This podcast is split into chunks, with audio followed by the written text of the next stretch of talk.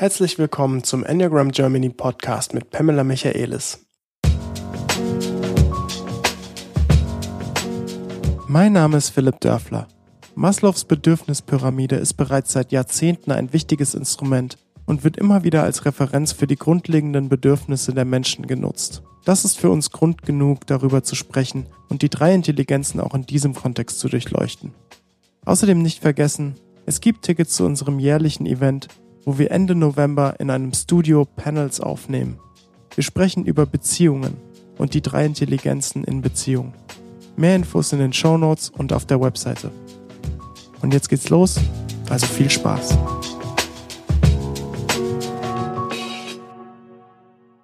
Moin Pam. Hallo Philipp. Wir sitzen mal wieder zusammen. Ja, mit einem interessanten Thema. Mal wieder. Ja, du hast das äh, sogar irgendwann mal ins Gespräch gebracht, nämlich in unserem Podcast Nummer 57, wo es um Komplimente ging. Und ähm, da haben wir über Maslows Bedürfnispyramide gesprochen in einem Nebensatz und du sagtest, da kann man mal einen Podcast drüber machen. und jetzt sitzen wir hier und machen einen. Ja, genau. genau. Ähm, und es ist ja so, nur ein, zwei Sätze. Also Abraham Maslow ist ja ein US-amerikanischer Psychologe und äh, er wird als Gründervater der humanistischen Psychologie äh, genannt und hat den Begriff positive Psychologie eingeführt, bereits äh, 1954. Da lese ich jetzt einfach nur aus Wikipedia, aber. Das gefällt mir sehr gut. Positive Psychologie gefällt mir sehr gut. Ja, und er hat diese Pyramide aufgestellt, ähm, die Bedürfnispyramide, in dem er verschiedene Bedürfnisse der Menschen ja einfach in eine, in eine Hierarchieebene übertragen hat, die so aufeinander aufgebaut ist, dass ein Bedürfnis auf der unteren Ebene zuerst erfüllt sein muss, damit ein Bedürfnis auf der einen überliegenden Ebene als nächstes erfüllt werden kann. Also wenn, ähm, wenn man jetzt ein Beispiel nimmt, so ein physiologisches Bedürfnis, also wirklich das Grundbedürfnis ähm, Nahrung, Trinken, Schlafen, wenn das nicht mehr gegeben sein sollte, dann werden auch alle Bedürfnisse, die darüber liegen, ähm, von Sicherheit über soziale Bedürfnisse quasi gar nicht erst ja, erfüllt werden können. Ist nicht möglich. Wenn ich meine physischen Bedürfnisse nicht erfüllt sind, ist es nicht möglich, mich sicher zu fühlen. Ist einfach nicht möglich, weil ich habe Angst um mein Leben wenn meine physischen Bedürfnisse nicht erfüllt sind.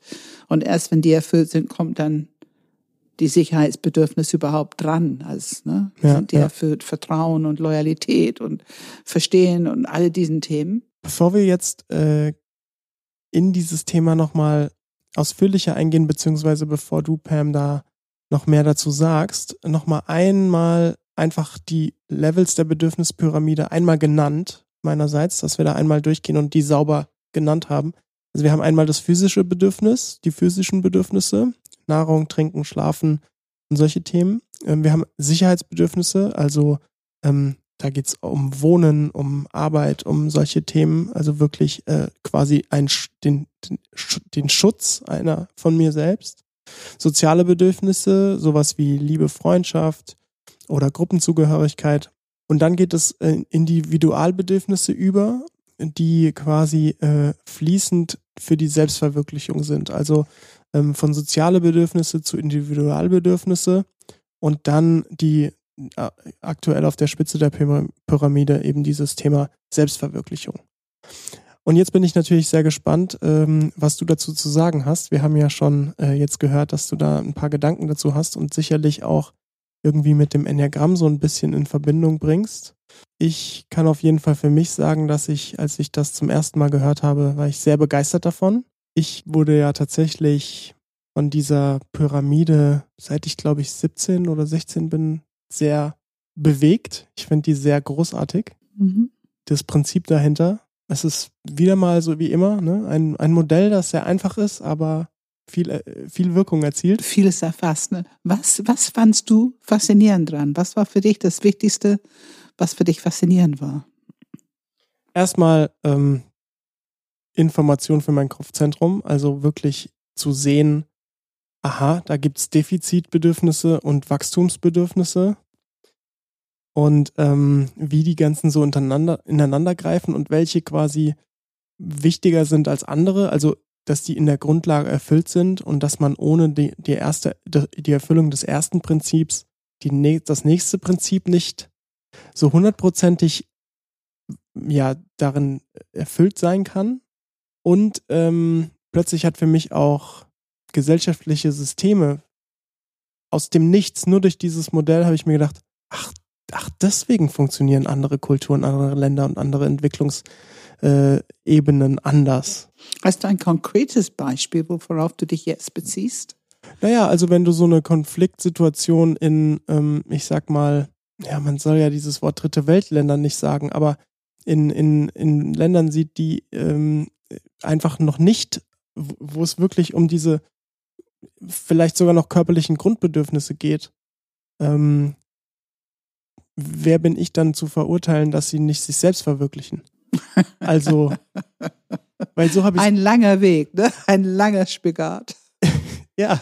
ja, und, genau. und, und äh, mit, ja. mit 17 oder so hat man natürlich erstmal, also ich zumindest, hatte gedacht, also komm, die sollen nicht rumheulen und ja. so, ne? Die können ja. ja eigentlich alle, die haben doch ihre, die haben doch auch ihre, was auch immer, Fernseher und Telefone und so. Warum die könnten was leisten. Die könnten doch was leisten, ne? Die so richtig schön die Dreierbrille. Richtig schön die drei spricht, ja. genau. Und dann habe ich gemerkt, hm, okay, vielleicht ist es doch ein bisschen komplexer. Ja, es weckt Empathie. Ich meine, das Interessante ist, also Maslows Bedürfnispyramide kennt man, wenn man sich irgendwie mit der gewaltfreien Kommunikation beschäftigt, ähm, wenn die interessenbedürfnisorientierte Mediation, ähm, dann ist man sehr interessiert dran. Für jede dieser Bereiche gibt es unterschiedliche Bedürfnisse, viele unterschiedliche Bedürfnisse. Und wir achten darauf in Konflikt, in Beziehungsarbeit, in Coaching, ähm, dass wir Bedürfnisse erkennen und wertschätzen und möglichst dahin kommen, dass es eine Lösung gibt, wie man sie erfüllt bekommt. Ähm, insofern ich glaube, wir haben eine drei Seiten Liste für die Mediationsausbildung von Bedürfnissen, oh, wow. die letzten Endes aus dieser Pyramide ableiten. Mhm. Ähm, was meinst du, sag mal einen Satz mehr dazu, was meinst du mit einer drei Seiten Liste für Bedürfnisse?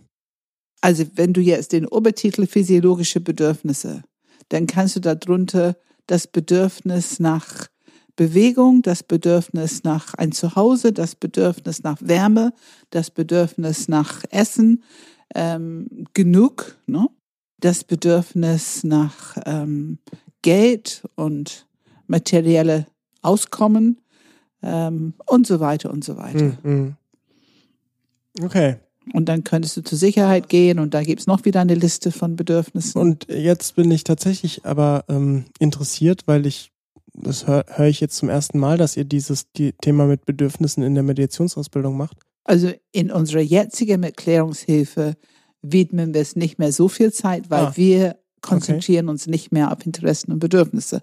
Aber es hat auf jeden Fall, ähm, es hat einen Platz. Also es, wird, es muss einfach gesehen und angesprochen werden. Und warum hat das mit Mediation zu tun? Weil in die Interessen- und ähm, bedürfnisorientierte Mediation, was ja ein bisschen beruht auf Marshall Rosenberg, die gewaltfreie Kommunikation, ähm, gehen wir davon aus, dass Emotionen ähm, die Kinder unserer Bedürfnisse sind und Emotionen werden ausgelöst, wenn unsere Bedürfnisse nicht erfüllt werden. Dann schreien die danach, seh mich, nimm Rücksicht, erkenne, mhm. mach was, erfülle mich bitte. Und das löst Emotionen aus. Und das ist oft, was in Beziehung passiert, was in Konflikt passiert. Das ist oft ein Schlüssel für Konflikt.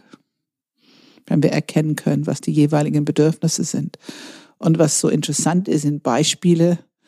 Ähm, mein Kollege Tillman bringt immer so schöne Beispiele, ähm, wenn äh, Vater und Sohn sich über ein neues Fahrrad streiten.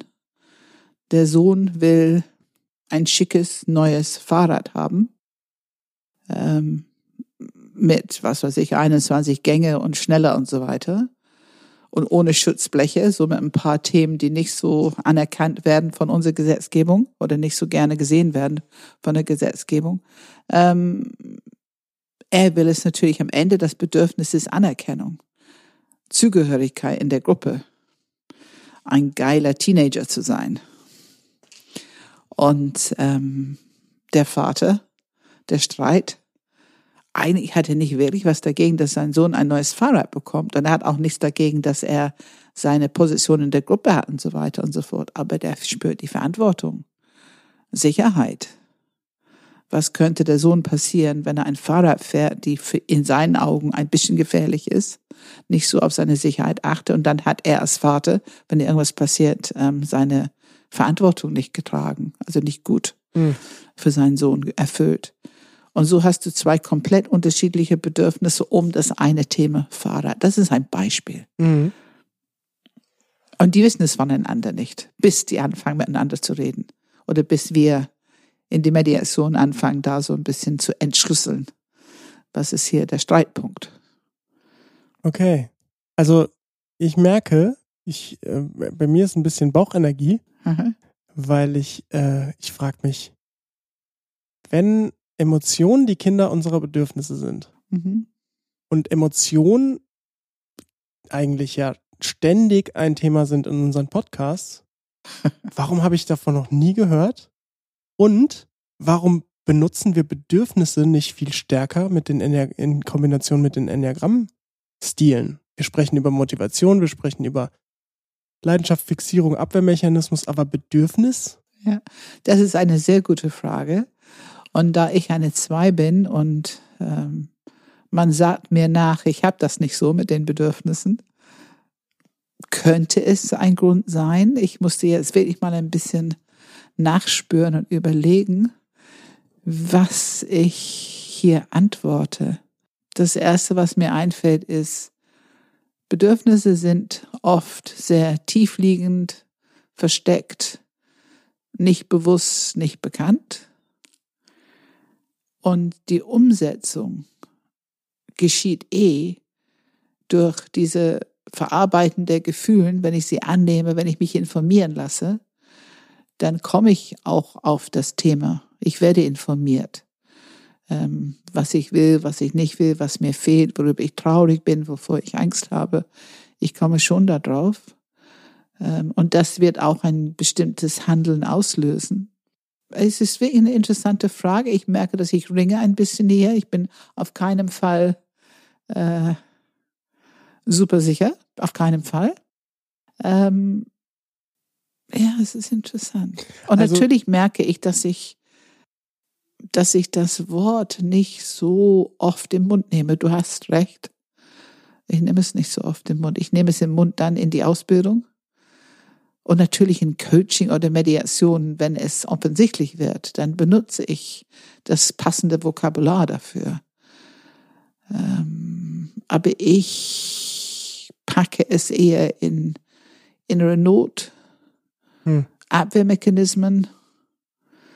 Ich packe es irgendwo in anderen Erklärungen und ein anderes Vokabular ein, decke ich das Thema ab. Also ähm, ich merke, vielleicht haben wir ja ein neues Enneagramm-Thema. die Bedürfnisse der neuen Enneagramm-Stile. Ich weiß nicht, ob du die so auf den Hüften schütteln könntest, aber vielleicht sollte man sich da mal drüber Gedanken machen. Also ein Grundsatz ist, alle Menschen haben dieselben Bedürfnisse. Aha, okay. Alle Menschen haben dieselben Bedürfnisse. Du glaubst nicht, dass sie sich von Stil zu Stil unterscheiden? Ich glaube nicht, dass die Bedürfnisse per se von Stil zu Stil unterscheiden. Ich glaube, dass in jedem Enneagram-Stil wir konzentrieren uns mehr auf bestimmte Bedürfnisse und vernachlässigen andere, weil die für uns nicht so wichtig sind. Das glaube ich. Mhm. Willst du etwa, dass ich da jetzt durchgehe? Nein, nein, nein. Natürlich ist das viel zu groß jetzt. Ja. Ähm, aber es ist. Nee, finde ich nicht. Finde ich nicht. Ja, dann, dann, dann immer Man her damit. Man könnte ein, zwei pro Enneagramm-Stil durchgehen, ne? Ja, nee, bitte. Ich nicht. Dann es mach ist das. ganz interessant, weil ich merke, ich achte schon auf diese Themen, aber ich würde nicht unbedingt das Wort Bedürfnis dabei benutzen. Das ist ganz interessant. In mir passiert auch gerade etwas Neues. ähm, Also für die Einser ist es ganz klar, diese, diese, diese richtige Ordnung, diese Struktur, was eine Form für die Energie nach vorne geht und diese Optimierung, diese Zieloptimierung gibt ein Gefühl von ich bin gut, ich bin richtig und ich brauche das Gefühl, um dazu zu gehören, um meinen Platz in der Welt zu haben und letzten Endes um geliebt zu werden. Ne? Das ist ja irgendwo auch äh, ein Thema da drin. Kannst du das Bedürfnis noch klarer benennen? Das Bedürfnis ist Liebe, Akzeptanz, Zugehörigkeit. Und ich erfülle es, indem ich gut und richtig bin hm. und optimiere. In zwei ist natürlich das Bedürfnis Beziehung, auch schon Anerkennung. Und die Strategie ist helfen und nett sein und andere Bedürfnisse fallen lassen, die die Beziehung stören könnten, wie eigene Grenzen, eigene Position, eigene Wichtigkeit und so weiter. Ähm, die Einzel, die, die lassen ihre Impulsität und ihre Spontanität, die lassen das so ein bisschen unterdrücken und im Hintergrund gehen, damit es nicht stört, die es gut und richtig sein wollen.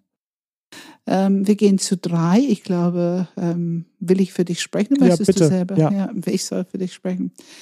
Ähm, es ist natürlich Beziehung und geliebt werden durch Leistung, indem ich leiste, Ziele erreiche, äh, meine Energie für etwas einsetze, diese Aktivität. Ich ringe mit meiner Aktivität, um irgendwo dieses Gefühl von, ich habe eine bestimmte persönliche Wichtigkeit und ich habe eine Qualität von Wert, was mir die Liebe sichert. Habe ich das gut ausgedruckt oder würdest du es anders? Ich könnte das so unterschreiben, ja. Also dieses Thema Wertschätzung. Ja, ja, ja. ja. Und mal, es ist ja eine Qualität eigentlich, ne? die wir erlangen wollen in den Augen den anderen durch Handeln, durch Leistung und so weiter. Und bei vier, es ist natürlich auch wieder, also es ist ein Herzzentrum, hauptsächlich Beziehung und Anerkennung für das Besondere. Wie bekomme ich meine Anerkennung hier? Mein, mein, wie bekomme ich das Gefühl, dass ich okay bin, so wie ich bin?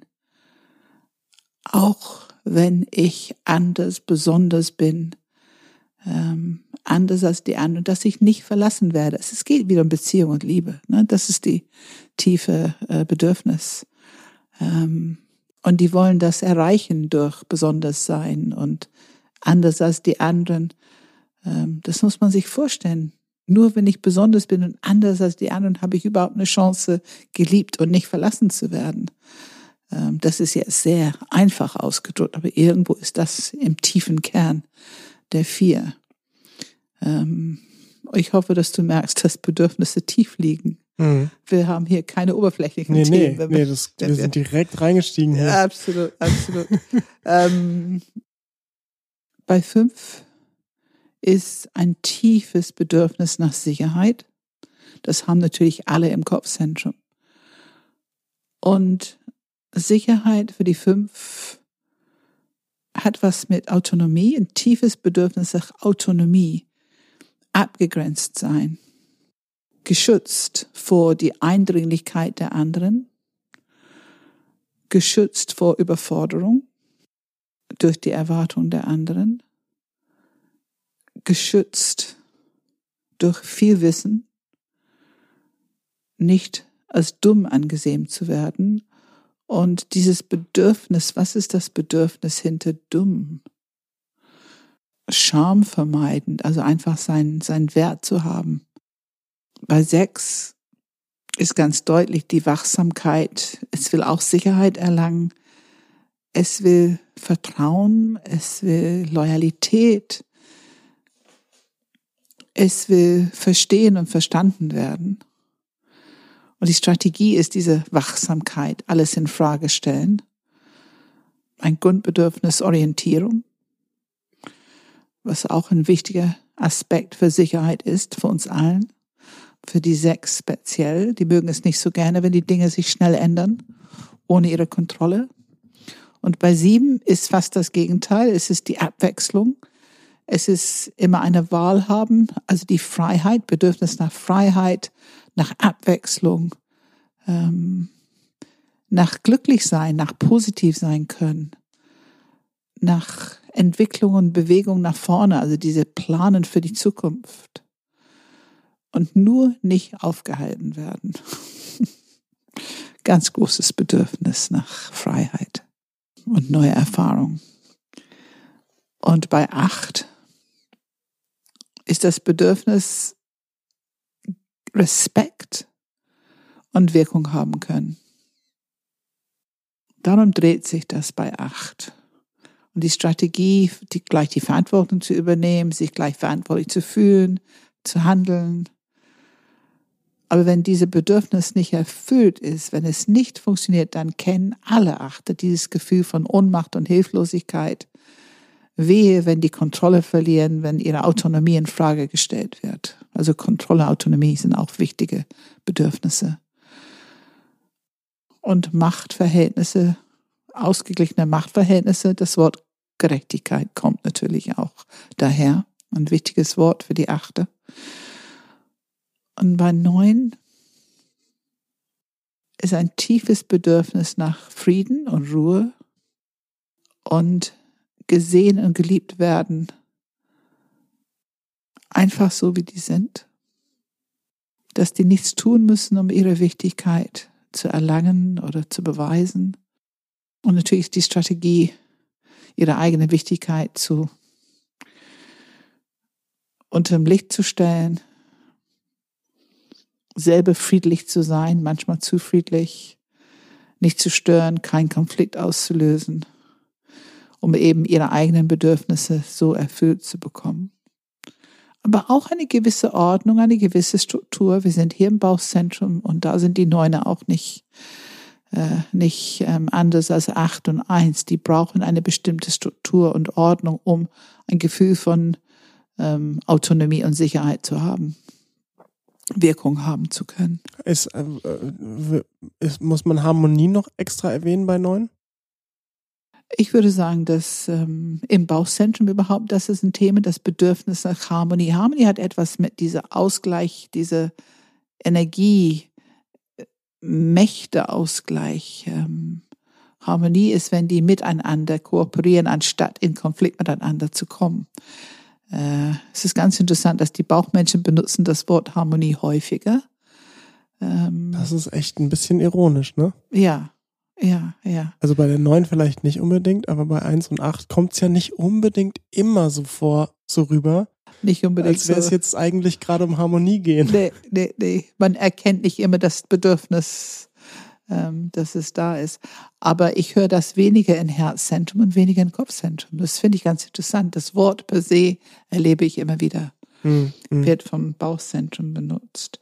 Das ist nur ein kleiner Überblick. Also ich denke, wenn man da noch ein bisschen feiner differenzieren möchte, könnte man noch sehr viel mehr zu den Bedürfnissen sagen. Und ich wiederhole, am Ende und in der Tiefe haben wir alle dieselben Bedürfnisse. Es vereinigt uns als Menschen. Es ist ja ähm, eigentlich für alle das tiefste und verbindendste Bedürfnis ist ja eigentlich nach Liebe, ne? Auf jeden Fall. Auf jeden Fall. Und was ist Liebe? Ich meine, wenn wir jetzt unsere Definition von Liebe nehmen im Sinne von Sein, diese Seinsberechtigung. Beginnen wir mit Bauch. Diese Seinsberechtigkeit. Ich habe meinen Platz in der Welt. Ich werde gesehen. Wir sind noch nicht bei Beziehungen und dass ich geliebt werde oder dass ich ähm, Anerkennung bekomme. Aber erstmal mein Sein, mein Platz, meine Zugehörigkeit, dass das seine Würde hat und dass ich das erfahre von der Welt, in die Welt, in dem ich lebe, meine Umgebung. Das ist ein ganz, ganz wichtiger Urbedürfnis, die wir alle haben. Dann kommt das Bedürfnis nach Sicherheit. Jetzt sind wir auf der Pyramide unterwegs. Dann kommt das Bedürfnis nach Sicherheit. Und wenn diese physische Bedürfnis nach Essen und Trinken und Wärme und versorgt werden und Sauberkeit und ein Dach über dem Kopf, wenn all diese Dinge erfüllt ist, das ist ja eine Art mich würdevoll zu fühlen, mich zugehörig zu fühlen, meinen Platz zu spüren, als ich bin da. Und irgendwie klappt das alles soweit. Und dann kommt dieses Gefühl für Sicherheit, das Bedürfnis nach Sicherheit, weil ich mich ja dann ein bisschen wegbewege von meiner physischen Umgebung. Die ersten sechs Monate sind es nun mal die Mutter, hauptsächlich. Und wenn ich mich wegbewege, dann gibt es das erste Mal so ein Gefühl von, oder zumindest vermutlich mehr, die Erfahrung von Angst. Und dann wollen wir zurück. Und dann gibt es diese Spannung zwischen Drang nach Individuation und weg und ich will zurück. Und dann begegnen wir die Ängste. Und ich glaube, bei alle Levels der Pyramide gibt es bestimmte Ängste, die wir zu überwinden haben, um sozusagen, um den nächsten wirklich gut ähm, auszuloten und zu leben. Ähm, und wenn Sicherheit gegeben ist in der Umgebung, wenn ich mich wegbewege, dass ich immer noch irgendwie physischen Unverzehrtheit habe, dass es geht mir gut, ich werde jetzt nicht schlecht behandelt oder und ich kann immer wieder zurück zur Mutter. Dieses Ausprobieren, Bewegung und ich kann immer wieder so, wenn das gut klappt, dann bekomme ich ein Gefühl von Sicherheit in meine Bewegung weg von von der Mutter und und dann, wenn ich das eine Zeit lang ausprobiert habe, dann bewege ich mich hin zu anderen Menschen. Dann kommt diese soziale Komponente. Brüder, Schwester, Familienmitglieder, Leute in der Krippe, wer, wer mich sonst versorgt. Dann erlebe ich mich mit anderen Menschen und ich erlebe, bin ich sicher. Klappt das gut? Wie sind meine soziale Verbindungen? Wie werde ich hier gesehen? Wie werde ich hier gehalten? Ähm, und dann, wie muss ich hier sein? Was muss ich lernen? Soziale Kompetenzen, um hier meinen Platz und meine Würde und so weiter ähm, weiterhin zu haben. Und so bewegen wir uns diese Pyramide hoch. Und wenn es irgendwo Probleme gibt in dieser Pyramide, ähm, wenn ich jetzt, ich weiß nicht, wenn ich in die Pflege komme von einer Pflegemutter, die nicht besonders nett zu mir ist, wo ich mich unsicher fühle, oder ähm, wenn ich einen älteren Bruder oder Schwester habe, die super eifersüchtig auf mich und immer wenn Mama und Papa nicht da sind, mich piesacken. Es können halt Themen sein, die mir Schwierigkeiten machen. Dann ist es nicht ganz so leicht, weiterzugehen, diese Pyramide hoch, um das Gefühl zu bekommen, ich bin sicher und meine Bedürfnisse werden erfüllt. Wenn ich so weit bin, das soziale Bedürfnis mehr Anerkennung und ich kann in Beziehung gehen mit anderen und ich hab, kann auch meine Autonomie, meine Grenzen achten und gleichzeitig lernen, die Autonomie und Grenzen den anderen zu berücksichtigen, wenn ich Wirken, Wirkung haben kann und lerne in Kooperation mit anderen Wirkung zu haben. Also nicht so, dass die anderen immer auf die Füße treten dabei. Ähm, wenn ich lernen kann, Verbindungen zu pflegen, also ich kann zu jemand hingehen weil ich Kontakt möchte und die empfangen mich und geben mir diesen Kontakt. Das ist eine sehr gute Erfahrung im sozialen Kompetenzen. Dann merke ich, okay, das klappt hier.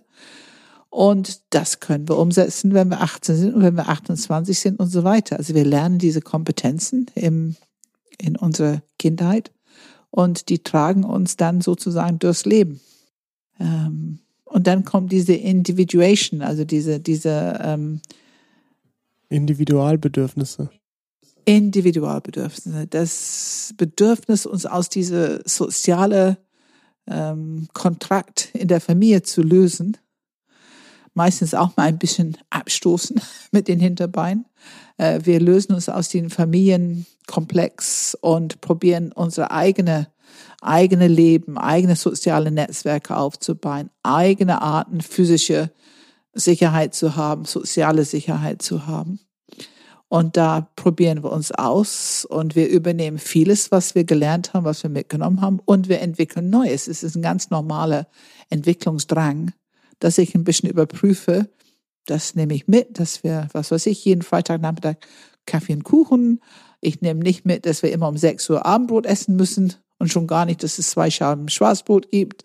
Ähm, ich nehme mit, dass wir uns immer begrüßen mit einem Kuss und einer Umarmung oder das will ich nicht mehr. Mir genügt es einfach Hi zu sagen, High Five oder so.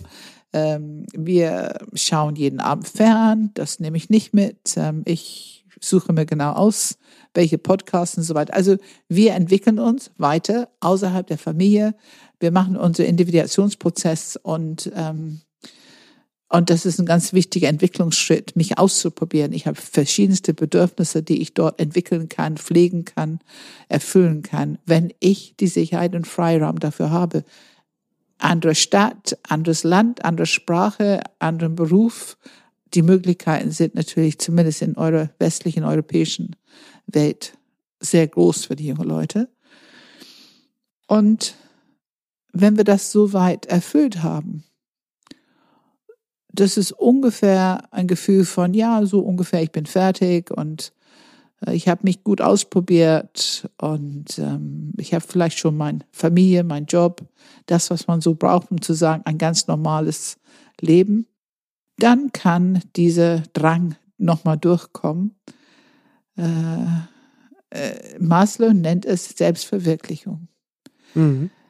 Ich nenne es also der Drang nach Entwicklung ist für mich dieses Bewusstsein, was wir brauchen, um uns auf den Weg zu machen. Es, also Ken Wilber nennt es Eros. Eros ist diese Energie, das, die bewegt uns nach vorne. Sie will was. Sie hat genau, du fühlst, du stehst hier, aber dein Weg ist in die Zukunft. Es geht nach vorne. Man ist nicht mehr so interessiert in dieses Zurückblick und was war damals alles und es kann ab und zu mal interessant sein, aber es ist nicht mehr das Lebensthema. Hm. Das Lebensthema ist, wo geht's hin? Und wie kann ich mich weiterentwickeln, um gut ein Teil von diesen, wo geht's hin? Ähm, und wenn ich hier die Worte Selbstverwirklichung lese, ähm, ich merke, es sind nicht ganz meine Worte. Mhm. Ähm, ich habe einfach dieses tiefe Erfahrung mit mir und auch mit vielen anderen inzwischen, dass jeder Mensch eine Gabe in sich hat. Und ich glaube, dass es normal menschlich ist. Ich glaube, dass es sehr stark mit unserem Enneagram-Stil zusammenhängt. Und dass diese Gabe will leben. Und damit diese Gabe leben kann, ist es wichtig, Informationen darüber zu haben. Wir brauchen dann welchen Enneagrammstil, die drei Zentren, welche ist mein Hauptzentrum, wie kann ich die anderen beiden öffnen, beleben, wie kann ich sie alle drei integrieren für eine höhere Intelligenz? Ähm, und wie kann ich mein Innenleben genauso aktivieren, wahrnehmen als Steuerung für mein Leben, als Anleitung für mein Leben. Ähm, und wenn ich das, diese Arbeit mache, was dazu gehört, und da gehört, wie du weißt, ein bisschen was, ähm, ich muss mich schon engagieren auf diesen Weg. Ich finde, dann sind wir schon auf dieser Spitze hier bei Maslows Pyramide, Selbstverwirklichung und noch mehr, weil wir erleben uns als es ist gut und richtig, so wie ich bin, es ist gut auf dem Weg zu sein und ich habe auch eine Aufgabe. Diese Aufgabe, was ich habe, ist mehr als nur ich sein. Es ist mehr als nur mein Leben zufriedenstellen, meine Bedürfnisse zu erfüllen. Es fühlt sich an wie, ich habe meinen berechtigten Platz in dieses Menschsein, in diese Welt. Und ich habe was zu tun. Ich, äh, ich gebe mich hin, das zu liefern, was durch mich leben will. Und ich glaube, dass wir alle da was zu liefern haben. Also ich sehe das nicht als ein ganz besonderes Talent, die ich habe, sondern wir haben es alle. Es ist nur unterschiedlich. Und diese Öffnung dafür, dass andere auch ganz viel haben, was ich nicht habe. Und zusammen ist es einfach Evolution. Da bewegen, wir bewegen die Dinge nach vorne. Wenn wir diese Bereitschaft haben, offen zu sein mit unserer Gaben, mit unser Diamant, was durch uns leben will. Ähm, und im Dialog zu gehen, mündliche Tradition, das ist wichtig. Und ich glaube, das ist ein Urbedürfnis in uns, wenn wir tief genug graben. Wir kommen an dieses Bedürfnis, wir spüren, ich muss es tun, es will durch mich leben. Das ist meine Motivation, das ist der Eros in mir. Ähm, ich glaube, wir kommen alle in Kontakt mit diesem Bedürfnis. Ich, das ist jedenfalls, was ich verstehe unter Selbstverwirklichung. Was sagst du dazu? Ja, ich, ich äh, habe gerade drüber nachgedacht. Also ich finde es ganz interessant, weil du es relativ schnell auf die, ähm, auf die Gabe, also das, du meinst damit ja sicherlich auch den Diamant. Ja, genau. Da haben wir ja sogar auch nochmal eine komplett eigene Folge zu gemacht. Podcast Nummer 41 war das. Und da haben wir über den Diamant gesprochen. Und ähm, so hatte ich die Selbstverwirklichung von Maslow nie verstanden. Für mich war Selbstverwirklichung, was ist quasi, ja, meine Aufgabe schon, aber ähm, was mir Spaß macht, was sind meine Ziele, also ne, dieses Thema Kreativität und ähm, also ja, einfach meine, meine Sachen, die ich jetzt hätte, also meine Ziele, die ich jetzt hätte in meinem Leben, das wäre für mich Selbstverwirklichung.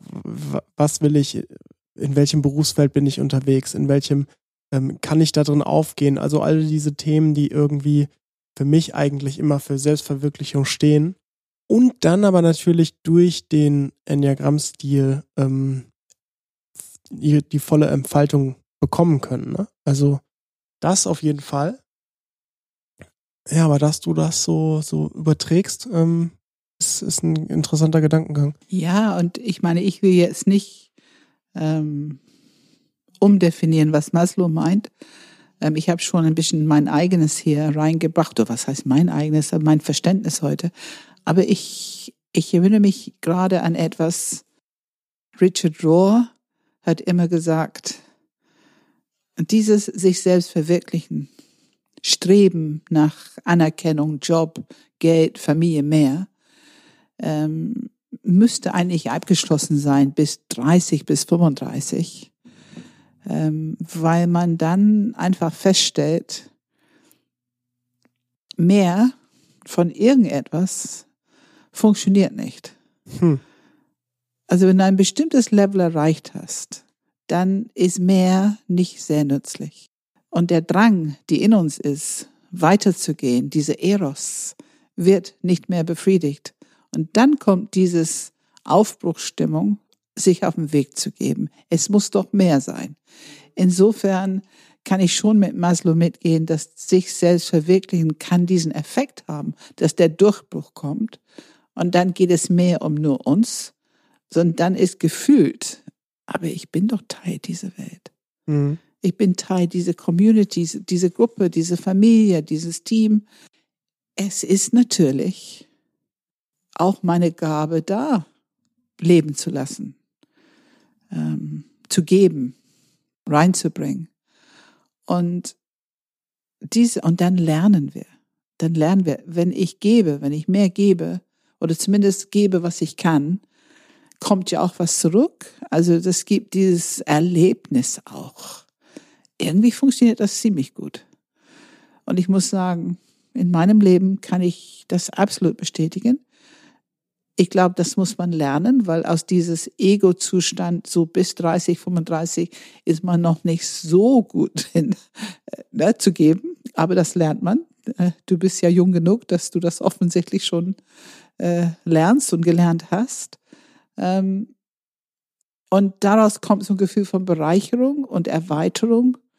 Und man merkt, ah, es gibt viel mehr im Leben, als was ich bis jetzt wusste. Viel mehr. Und ich brauche dafür andere Menschen. Und wenn ich mich weiterentwickeln, irgendwie wird es immer besser. Ähm, und das heißt nicht, das ist keine Ideologie. Das heißt nicht, dass es nicht noch Probleme gibt oder irgendwelche doofen Sachen. Das meine ich damit nicht. Keine idealisierte Welt, aber grundsätzlich, äh, man ist innerlich immer mehr offen und lebendiger. Ich würde sagen, immer lebendiger und auch ein Gefühl von, es erneuert sich alles. Es ist nichts mehr alt. Es ist nichts mehr nach hinten gerichtet. Es erneuert sich alles mit dieser Entwicklung, die man so macht mit sich selber und anderen. Mhm. Und ich bin eine tiefe, gläubige Conscious Evolutionist. Für mich ist das ähm, einfach ein natürlicher Aspekt des Menschseins, dass wir auch beteiligt sind an Entwicklungsprozesse. Ja, du, du spricht da tatsächlich was an, was ich auch noch äh, anmerken wollte. Also ich ähm, muss ganz klar sagen, ich bin bestimmt nicht der Einzige und der Erste, der das sagt. Ich kenne zwar keinen Namen, der diesen Gedankengang, wo ich ihn irgendwo gelesen habe, aber bestimmt gibt es da schon Leute drüber, die Bücher geschrieben haben. Meiner Meinung nach ist über der Spitze von der Selbstverwirklichung noch die Pyramide noch nicht zu Ende. Also Ich glaube, da oben drauf ist noch ein, eine Spitze, also quasi über der Selbstverwirklichung, eigentlich ähnlich wie du es beschrieben hast. Ich nenne es jetzt einfach mal Fremdverwirklichung, also dieses Verwirklichen von, von den Bedürfnissen anderer. Weil wenn ich mich selbst verwirklicht habe und dieses, ne, du hast es sogar beschrieben mit Richard Rohr, ähm, irgendwann geht's nicht mehr, Hm. mehr bringt dann irgendwann nichts mehr. Was mache ich dann? Und, und, und letztendlich kannst du nichts anderes tun, als in die Welt zu schauen und zu merken, da sind Teams, da sind Menschen, da sind Freunde, da sind Familienmitglieder, da sind bedürftige Menschen, die nicht mal vielleicht äh, ihre Grundbedürfnisse äh, auf Maslows Pyramide bekommen haben. Da werde ich was tun. Ich verwirkliche jetzt mit, mit dem, was ich kann und leiste, äh, verwirkliche ich die Welt anderer. Hm. Und ähm, da ist ja schon auch interessant, also wenn, wenn man so durch die, durch die Welt durchguckt, also wirklich die, die Leute, die, die man auf jeden Fall als selbstverwirklicht ansehen würde, ist die Neigung schon extrem groß, dass die auch wieder irgendwie in die Welt zurückgeben. Ne? Also von Bill Gates Mhm. über, ich Ja, weiß nicht, ja, irgendwelche ja. Coaches, die, die ihr Leben dafür opfern, Tausenden von Leuten irgendwie weiterzubringen. Absolut. Das ist absolut. ja schon, also irgendwie muss da mehr auf der Spitze sein als nur die Selbstverwirklichung. Ja, absolut. Und ich finde es wichtig, dass du das ansprichst und dass wir auch diese Menschen eine gewisse Anerkennung geben, weil es gibt so eine Neigung zu Zynismus in der Welt. Und ich frage mich öfter, was ist die Antidot für Zynismus? ähm, frage ich mich öfter. Hm. Manche Äh. würden sagen, ähm, Comedy. Comedy, ja, ja. Manche, manche Ja, könnten das manche. sagen, ja. Zumindest löst es auf. Ja. Ja, ähm, ich glaube, das ist diese Ausrichtung auf das, was du schon hast und was da ist und wofür man dankbar sein kann. Bei allen Problemen, die es in dieser Welt gibt, ich finde die Nachrichtung und die Neigung, diese Dramatisierung von das Negative, ich weiß, es lässt sich besser verkaufen. Das Mhm. wissen wir alle inzwischen. Jeder einigermaßen aufgeweckte We- Mensch versteht das. Dennoch finde ich, dass wir uns, wir uns gegenseitig erinnern müssen, genau wie du eben gesagt hast, Bill Gates. Ich meine, er hat eine gute Intention, er macht sehr, sehr viel Gutes. Ich glaube auch, dass ein Elon Musk ähm, eine gute Intention hat, eine Vision hat irgendwie, auch wenn wir es vielleicht nicht immer verstehen. Ähm, ich nehme jemand wie David Attenborough, ne? das ist so ein Halbgott in England. Ja. ähm, ja. Ist er schon Sir eigentlich? Bestimmt. Bestimmt. Garantiert. Ganz bestimmt. Knighted und alles, was Ja. es gibt. Ähm, also es gibt viele, viele Menschen, die es geschafft haben, die Erfolg haben und genau diese Richtung gehen. Ähm, ich meine was Gutes. Ich habe neulich ähm, einen Artikel gelesen, ähm, ich glaube, das war in New York Times, aber ich bin mir nicht sicher, über BlackRock, eine sehr große Fondsfirma, eine von den ganz großen, also Milliarden und Milliarden Umsatz im Jahr. Und er hat ein, ähm, ein Botschaft rausgegeben an alle, alle seine Investoren, die müssen, und das sind alle große Firmen, die müssen darauf achten, dass ihre Firmen einen sozialen Aspekt in ihre ganze Strategie integrieren. Die müssen jetzt schon darauf achten, dass die anfangen, ein Social Corporate Responsibility, also Verantwortung für mehr als nur ihre Firma und ihr Gewinn. Die müssen zeigen, dass die Verantwortung auch für ihre Angestellten und auch für ihre Wirkung auf die Umwelt und dass die auch etwas zurückgeben, was die von Gewinnen haben. Und er hat gewarnt, die, die überleben wollen, die, die wirklich einen Platz in der Zukunft haben wollen, müssen das installieren. Unsere Consumer werden so kritisch werden, und zwar immer kritischer, dass es irgendwann nur noch von solchen Firmen überhaupt was zu tun haben will. Mhm. Ähm, und das fand ich sehr faszinierend, dass jemand wie Larry Fink von BlackRock, ein wirklich betagter Mann, Mhm. Ähm, dass er so etwas als Botschaft in die Welt gibt. Ich muss sagen, ich war entzückt. Ja. ja, also ähm, man, man, man merkt den, den, die Veränderung definitiv. Ja. Also Die Welt ist, verändert sich, genau. Ja, und das Interessante ist, Ja. ähm, wenn man, ich meine, wir reden zwar über ähm, ganz, also jetzt leider noch nicht auf dem Podcast, um mal einen kleinen Hint zu geben, ähm, sprechen wir noch nicht über Spiral Dynamics und, und Ken Wilber im Sinne von Entwicklungs, ähm, Levels. Entwicklungslevels. ja, kommt noch. Ähm, ich sag mal, äh, die Bedürfnispyramide ist ja quasi ein leicht anderer und einfacherer Schritt davon. genau. Aber wenn man dieses Bedürfnispyramide als diese Levels nimmt und die und, und die Welt damit scannt, dann sieht man schon, dass dieses Thema, also man hört es ja oft genug, ne? Uns geht's zu gut. Ja. Also dieses Thema kommt sicherlich davon, weil ähm, zumindest in, in, sagen wir einfach mal, in Deutschland, um es mal ganz, um niemanden irgendwie irgendeinem Land irgendwas überzustülpen, ist dieses Thema, ähm, dass man mindestens kurz vor Selbstverwirklichung oder mitten in Selbstverwirklichung steckt oder sogar darüber hinaus ist, sicherlich relativ normal. Mhm. Und entsprechend guckt man sofort, ne? Wie ihr seid, wie ihr Unternehmen macht immer noch hier alles mit Plastik und so weiter und so fort. Also das ist schon ein Thema. Es ist ein Thema und ist es nicht eine absolute Freude, dass wir erkennen können, dass die Welt sich verändert in diese Richtung?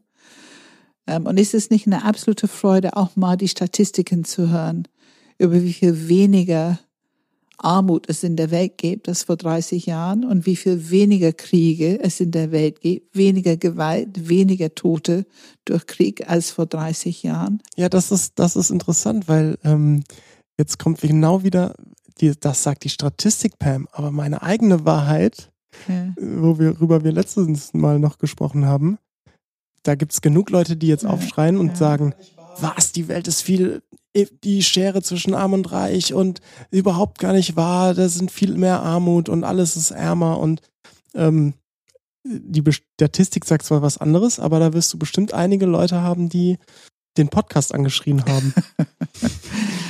Also wenn ich eben, als du sagtest, dass uns geht es zu gut, ich weiß, dass es viele Menschen auch in Deutschland gibt, die das nicht sagen können. Und die können es wirklich nicht sagen. Ähm, ich erkenne sehr deutlich, ich bin ja nun über 40 Jahre in Deutschland und ich erkenne sehr deutlich, dass Deutschland war ein reicheres Land für viel, viel, viel mehr Menschen, als es das heute ist. Es ist immer noch ein sehr gut gehendes Land und na, wir wohnen in Hamburg, hier gibt es, glaube ich, die meisten Millionäre und, und, und. Aber wir haben immer noch sehr viele Obdachlose und wir haben, was viel schwierig ist, sehr viele Single-Parent-Haushalte, Hartz-IV-Haushalte, wo es sehr, sehr schwierig ist, Monat für Monat irgendwie durchzukommen. Und wenn du diese, dieses Leben hast, dann bist du letzten Endes auch auf Maslows Pyramide, auf diese unterste Level hier in Deutschland. Mhm. Und wenn wir unterste Level sagen, ich finde, das klingt so abwertend, das möchte ich nicht. Mhm. Wir sind noch beschäftigt mit den physischen Bedürfnissen des Überlebens, so kann man es sagen. Es ist kein Mangel oder es, ist, es darf kein Makel sein. Ja, nee, auf keinen Das Fall. darf auf Mhm. keinen Fall als Makel gesehen oder bewertet werden. Aber trotz, aber ich finde es wichtig, das anzuerkennen in Deutschland. Und wir haben Probleme. Ähm, Realität, was ist Realität? Ne, Du sprichst von Statistiken. Wer, wer ein bisschen gelebt hat, verlässt sich nicht so gerne auf Statistiken, weil wir wissen, die können, ähm, ja, die können auch nicht immer ganz hundertprozentig stimmen. Mhm. Andererseits, wenn es immer wieder ähnliche Statistiken aus verschiedenen Ecken der Welt kommt und aus verschiedenste ähm, Organisationen und die scheinen ungefähr dasselbe zu sagen über diesen Hauptthemen, bin ich schon geneigt zu glauben, dass es stimmt. Ähm, und die Bereitschaft, auch das Positive zu sehen und wertzuschätzen, glaube ich, gehört dazu. Es gehört dazu, ähm, dass wir ein, dass wir ein Bewusstsein dafür haben, dass es nicht allen Menschen zu gut geht. Weil das merke ich auch. Das, ich finde, mir geht's gut. Ich vermute, Mhm. dir geht's Mhm. gut. Mir geht's gut, ja. Absolut. Aber ich kenne halt Menschen, wo es nicht so ist, wo die den Euro umdrehen müssen, um jeden Monat irgendwie zurechtzukommen. Ähm, und, und auch, wenn mal eine Firma schief geht, ein Startup. Also ich kenne viele Leute, die auch so immer mal wieder ein bisschen zurückrutschen in diese physische Bedürfnislevel mhm. der Pyramide, wo da noch ein bisschen was zu tun ist. Also es ist nicht steif, es geht ein bisschen rauf und runter im Leben, würde ich sagen. Das ist relativ normal. Es gibt Zeiten, wo unser Gefühl von Selbstverwirklichung in sich zusammenfallen kann, wenn wir plötzlich, ich weiß nicht, Kinder bekommen, einen neuen Job, der uns sehr viel Zeit und Energie stiehlt und, und plötzlich fühlt sich das nicht so an, als wenn wir allzu viel Freizeit haben. Also es ist beweglich. Ja, das ist auch, ähm, da, auch da gibt es tatsächlich eine Studie dazu. Ähm, genau dieser Gedanke, also die eigentlich begründet, warum man auf einem Level, wo man sich noch um Sicherheit oder physiologische Bedürfnisse bemüht, ähm, sich noch gar nicht Gedanken über weitere Themen machen kann.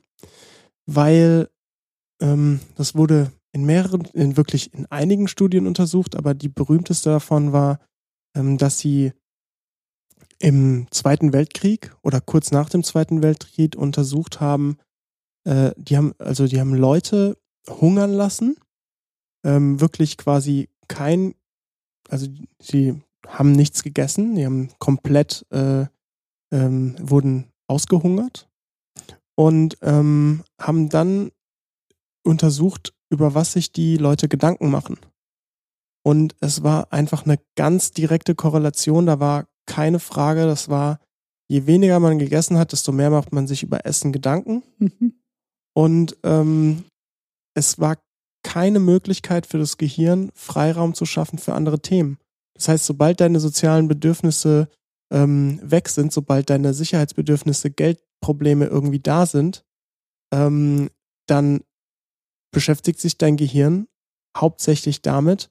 Und ähm, das heißt eigentlich, was, was du dadurch bekommst, indem du, indem du sozusagen finanziell etwas unabhängiger wirst, ist die Fähigkeit, besser zu denken.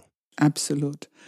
Absolut. Und wenn wir unsere, ähm, unser Bild für emotionale Reaktion, wir wissen, dass Angst ist eigentlich ein Bauchgefühl. Es ist der andere, der Kehrseite von Wut, Angst. Und es wird im Kopf verarbeitet. Das heißt, es ist die Angst, nicht genug zu haben, was übrigens für alle Bedürfnisse gilt. Wenn Bedürfnisse nicht erfüllt sind, dann löst es auch Angst aus. Es löst Schmerz, es löst Wut oder zumindest ein Gefühl von Begrenzung und aktive Energie. Ähm, aber diese Angst wird im Kopf verarbeitet und natürlich beschäftigt uns das. Und in dem Moment, wo es erfüllt ist, bekommen wir Freiräume es ist schon sehr interessant, dieses Zusammenspiel von Kopf, Herz, Bauch und es spielt da mhm. ganz deutlich eine Rolle. Ja, ähm, ich habe keine Fragen mehr. Hast du noch was? Doch. Nein, mir hat es richtig Spaß gemacht, muss ich sagen, ähm, weil ich merke, es macht Spaß, andere Theorien oder andere Modelle zusammenzubringen. Ja, einfach mhm. da mal ein bisschen. Ich meine, es ist nicht so, dass ich Experten darin bin, Bedürfnisse und Maslows ähm, Pyramide zusammen mit dem Enneagramm zu bringen. Das habe ich wie zum ersten Mal heute gemacht. Aber es hat Spaß gemacht. Ich merke, es ist ein schönes Gefühl, dass ich wieder angeregt werde, tiefer zu denken, mehr zu denken. Ähm, das wird nicht das letzte Mal sein, dass ich da nochmal hingucke.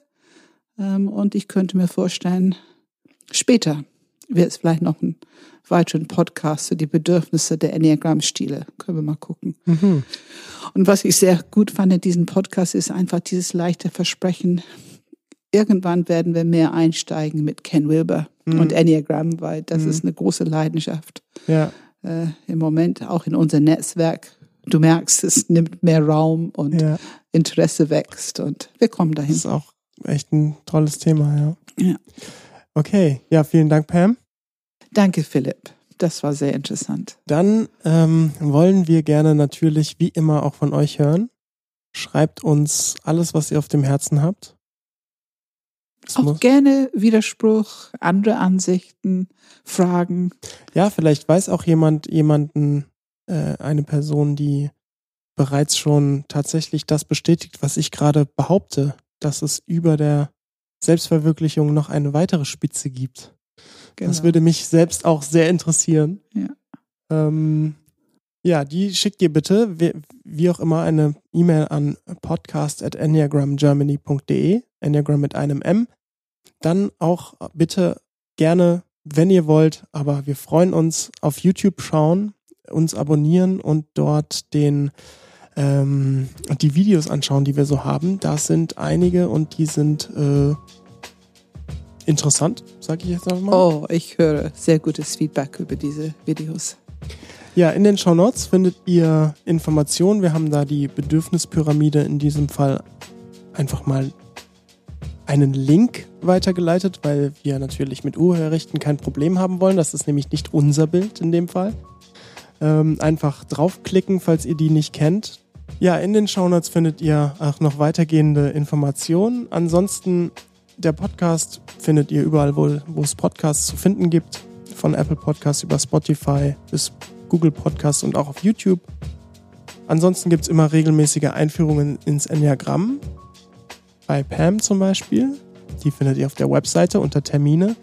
Und wie immer die Frage am Ende, was steht an, Pam? Ja, wir, wir nähern jetzt unser letzter großer Baustein für dieses Jahr und das ist ähm, unser Wachstumsbaustein und da geht es um ähm, Entwicklung mit dem Enneagramm. Äh, wie können wir uns weiterentwickeln, Transformation der Leidenschaft, die höhere Potenziale in uns, die drei Zentren integ öffnen, integrieren und natürlich auch Aufstellungen, Enneagramm-Aufstellungen. Okay. 3. bis 6. Oktober in Eutin. Ja, dann vielen Dank. Bis zum nächsten Mal. Vielen Dank, Philipp. Das war wirklich sehr interessant. Danke.